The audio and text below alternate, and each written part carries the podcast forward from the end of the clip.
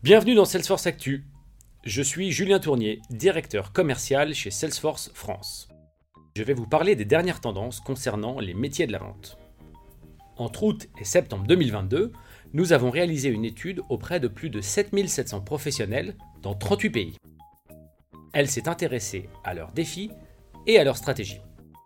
Vous êtes prêts?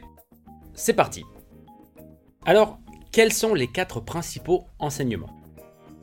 Premièrement, les commerciaux nous disent qu'il n'a jamais été aussi difficile de vendre. Entre la réduction des budgets, les perturbations dans les chaînes d'approvisionnement, l'instabilité géopolitique ou encore la montée de l'inflation, les commerciaux sont sous pression. De plus, ils font face à des acheteurs de plus en plus frileux. Il faut savoir que moins de 3 vendeurs sur 10 s'attendent à ce que leur équipe atteigne son quota cette année.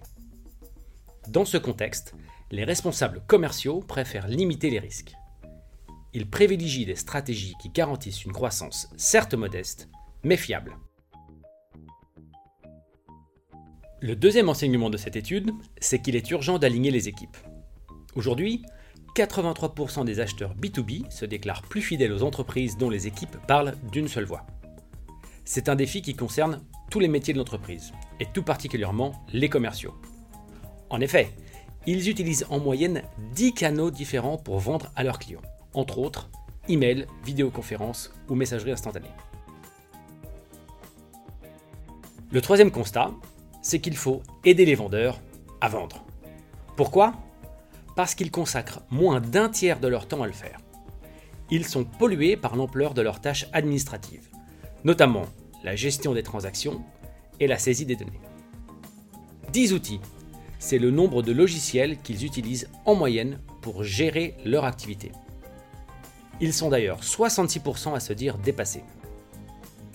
Heureusement, les commerciaux peuvent compter sur le soutien des équipes support telles que les Sales Operations pour passer plus de temps à échanger avec les clients et à conclure des affaires. La quatrième tendance qui se dégage, c'est que les vendeurs heureux font des clients heureux.